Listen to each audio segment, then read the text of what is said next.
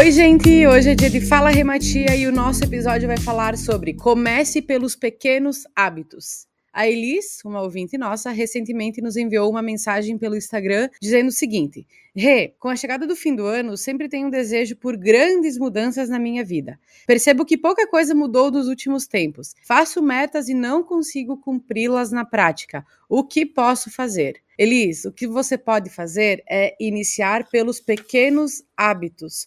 Porque olha só, trazer para o nosso dia a dia Pequenos hábitos ou mini hábitos pode ser a chave de grandes movimentos na direção de uma vida muito mais harmoniosa. Quando a gente fala de mudança, né, pessoal, a gente precisa entender o seguinte, que nós nos acostumamos a ser quem somos. Nós nos acostumamos a fazer as coisas da forma que nós fizemos as coisas. E quando a gente passa a perceber uma necessidade maior de mudança, é, a gente já mudou, só pela percepção de acreditar e ver verdadeiramente que a mudança precisa acontecer. E o que, que isso significa no nosso dia a dia, né? A importância de nós olharmos com cautela para as mudanças que precisam acontecer, porque eventualmente nessa necessidade de fazer tudo de imediato, de mudar radicalmente a nossa vida, nós não adquirimos a tão falada constância. A gente não tem consistência nas mudanças, a gente não acaba não criando disciplina de forma efetiva. As mudanças, quando elas começam de forma muito radicais, elas duram pela motivação inicial, porém depois fica tão difícil de sustentar aquilo que às vezes é melhor nós darmos um passo para trás e continuarmos a sermos quem éramos antes da percepção efetiva da mudança que precisa acontecer. Então, antes de mais nada, é importante que nós saibamos algumas coisas. Primeira delas, nós temos uma resistência interna à mudança. O nosso cérebro, ele resiste às mudanças. E isso é, nos explica muito sobre a dificuldade de adotar novos hábitos e posturas. Por quê? Porque até que as novas práticas se tornem um hábito, elas dão trabalho e exigem muita atenção. E o nosso cérebro, ele é um órgão muito inteligente. Porque olha só, nós temos livre arbítrio, ou seja, nós somos os únicos seres vivos que possuem a possibilidade de escolher o que querem ou o que não querem fazer. Só que quando a gente não escolhe de forma consciente, o nosso cérebro escolhe por nós. E o que, isso significa? Que eventualmente se eu não tiver consciência da mudança que eu quero, o meu cérebro ele vai escolher por aquilo que exige menos trabalho para ele. Por isso que nós precisamos cada vez mais pensar de forma consciente nas mudanças, porque naturalmente existe uma resistência interna para que pequenos hábitos ou hábitos diferentes entrem nas nossas rotinas. Então, é preciso muita atenção para isso. Caso contrário, a gente vai retornar sempre para aquele status quo. Quando eu comecei, eu era de uma forma, eu progrido um tempo, de repente eu esqueço de tudo e eu volto para trás novamente beleza? E mudar hábito pressupõe o quê? Pressupõe substituir alguma coisa que acontece de um jeito e transformar esse acontecimento para que ocorra de uma outra forma. Por isso que eventualmente isso é muito difícil de desenvolver. E isso quando a gente lê qualquer livro que fale sobre desenvolvimento humano, sobre inteligência emocional, sobre autoconhecimento, quando a gente escuta especialistas na área falando, sejam médicos, sejam profissionais da área da saúde mental, mentores, consultores nessa área de desenvolvimento, a gente percebe que o discurso é sempre muito parecido. Por quê? Porque é realmente isso que acontece. Então, se eu tenho necessidade de mudar hábitos na minha vida profissional e na minha vida pessoal, a dificuldade ela vai ser a mesma, porque afinal de contas, o que gera essa mudança é a nossa consciência sobre a necessidade e a constância nas ações para que a gente consiga obter um resultado satisfatório. Outro ponto. Quando nós colocamos hábitos muito radicais, é, o que, que acontece? Nem sempre as nossas experiências elas são positivas. Por quê? Porque se eu passo um tempo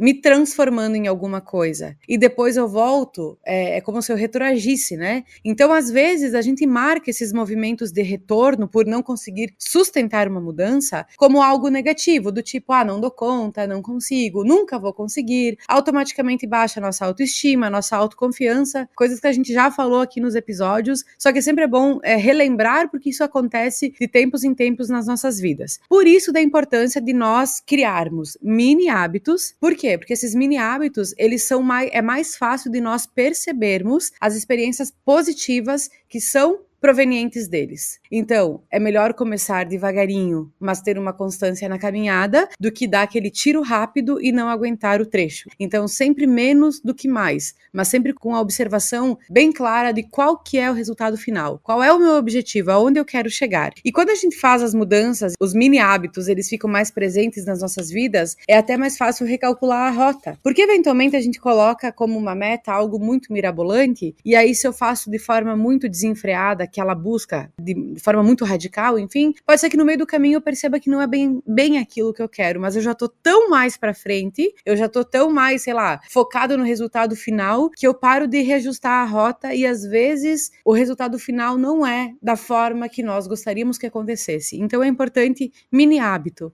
Lembra lá? Um copo de água por dia se eu não tenho a constância de tomar água, né? Uma caminhada de 30 minutos por dia se eu quero começar a ativar o meu exercício físico. Fazer a leitura de duas ou três páginas de um livro é melhor do que não fazer nada. Começar a me comunicar melhor em ambientes que eu fico mais confortável é melhor do que não olhar para isso e continuar comunicando de uma forma ineficaz. Então, essa construção ela tem que ser de degrau em degrau, mas de forma muito consciente. O que, que eu quero daqui para frente? Por que é que eu estou fazendo essa mudança? Por que é que eu resolvi colocar esse hábito diferente na minha rotina? Tá bom? Outro ponto importante que se relaciona muito com as últimas frases que eu falei agora é nós encontrarmos um propósito nessa mudança para que esse propósito torne-se um suporte na nossa, nessa nossa transformação. Por quê? Porque eventualmente a gente faz uma mudança com base naquilo que é importante para as outras pessoas, ou seja, com foco no propósito de outra pessoa. E aí é óbvio que a gente não vai conseguir sustentar, porque toda e qualquer mudança exige da gente muito mais motivação para continuar. Se eu estou com um propósito de outra pessoa, que motivação eu terei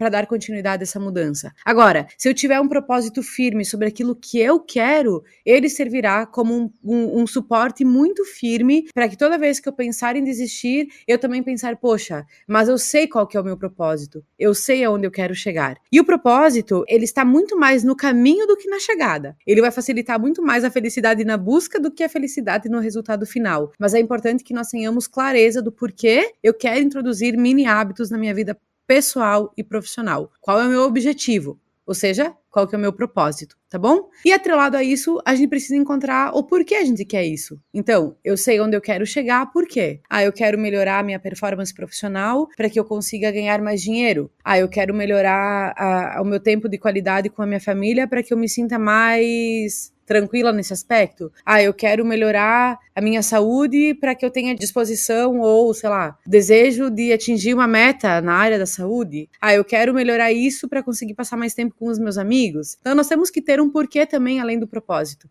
Tá muito relacionado um com o outro, eles são muito parecidos, né? Mas quanto mais clareza a gente tiver daquilo que é importante, mais fácil é de atingir aquilo que a gente realmente quer. E outro ponto relevante é a importância da repetição. Por quê, gente? Porque para a gente adquirir um novo hábito, de três a quatro meses de repetição, pensando ou fazendo olhando para aquilo e repetindo, entendendo que não vai ser na primeira, nem na segunda, nem na terceira que nós teremos êxito. Vai ser talvez na décima, na vigésima ou na trigésima vez. A constância que está relacionada com a repetição faz parte desse movimento de mudança. E a gente precisa se comprometer com isso. Eu preciso me comprometer e estar disposta a repetir as coisas, para que eu consiga efetivamente tirar do papel aquilo que talvez a Elis nos trouxe, né? Eu começo o ano com grandes metas, mas eu não consigo realizá-las. Diminui a meta, mas não perde o foco. Entende o propósito, mas não deixa de fazer repetidamente aquilo que é necessário. Beleza? Lembrando sempre que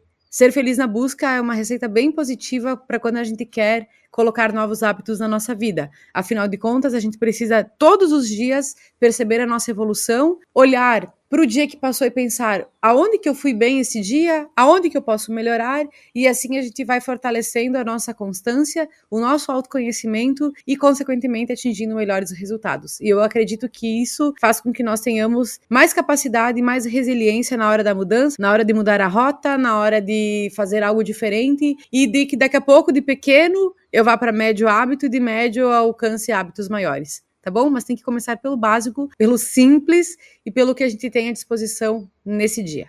Fechou? Um beijo, gente. Até o próximo episódio.